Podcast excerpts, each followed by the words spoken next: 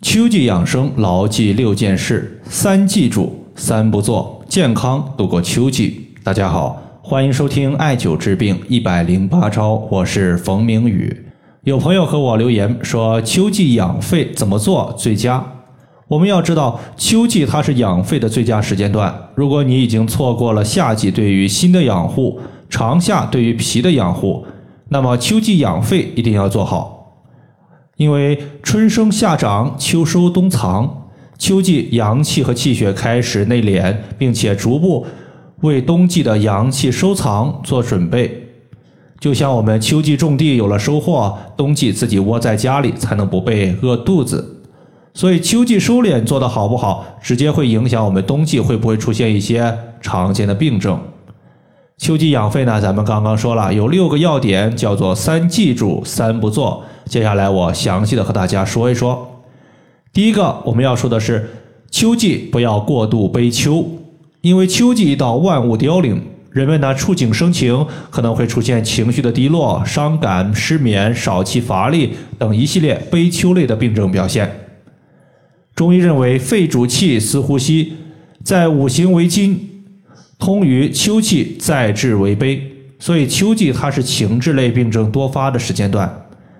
比如说，在四大名著林黛玉悲秋葬花，最后林黛玉死于咳血，大概率呢就是由于她过度悲伤，损伤了肺气所导致的咳血问题。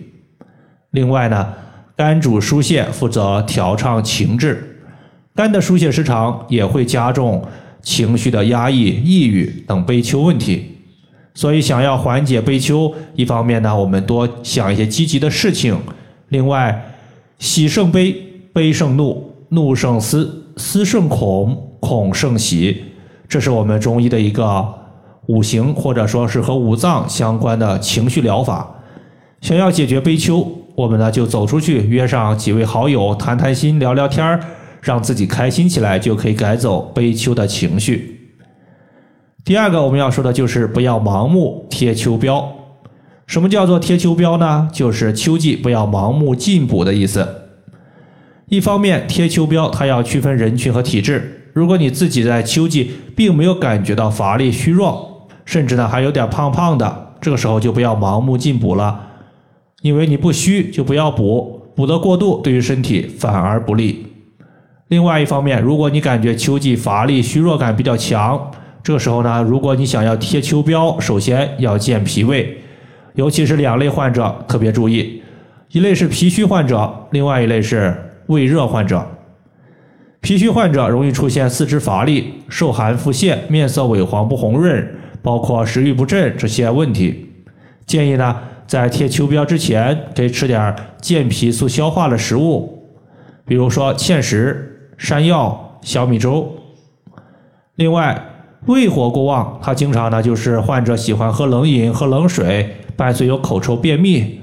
这些患者本身他自身呢就胃火比较旺，你再吃一些进补的大鱼大肉，它就有可能会出现消化不良、口臭的肠胃问题。这个时候呢，我们推荐大家吃一些清热的食物，可以中和自身的胃火，比如说黄瓜、苦瓜、冬瓜、苦丁茶都是可以的。第三点，我们要说的就是不要过量的食用辛辣食物。辛辣食物我们在家里面经常见到的，比如说葱姜蒜、辣椒、韭菜、白芥子，它们都属于是辛辣的食物，并且呢，它们都有行气、行血、发散的作用。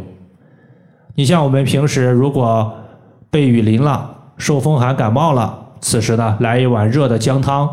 盖上被子，稍微发发汗，风寒去除了，身体呢就恢复正常了。但是秋季主收，气血和阳气逐步开始收敛，这时候你吃太多的发散性质的辛辣食物，与秋季的养生之道相悖。第四点呢，咱们要说的就是记住多吃点酸味食物。根据中医的一个五行学说，秋属金，肺属金，而金克木。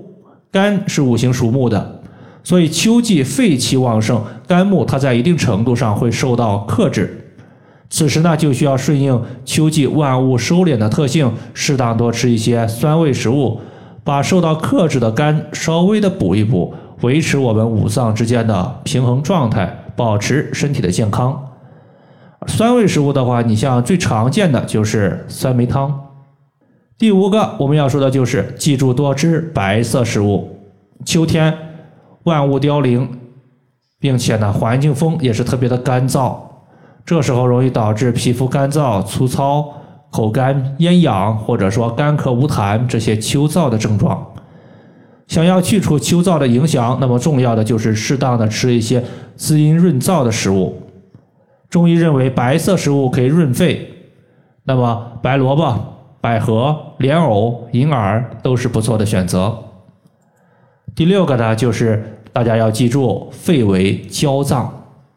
之所以肺为焦脏，说的就是肺它是既不耐寒也不耐热。肺如果被寒邪所侵袭，容易导致流鼻涕，包括咳嗽不断、咳痰。如果肺被热邪所侵袭，容易导致咽喉肿痛、干咳、咳黄痰，并且伴随有咳血的问题。想要养好肺，希望大家没事的时候可以多拍打一下我们自己的手肘窝。因为手肘窝的内侧，它一共有三条经络经过，包括心经、心包经和肺经。多拍打我们的手肘窝，可以强化我们的心和肺，提高身体对于寒热邪气的抵抗能力。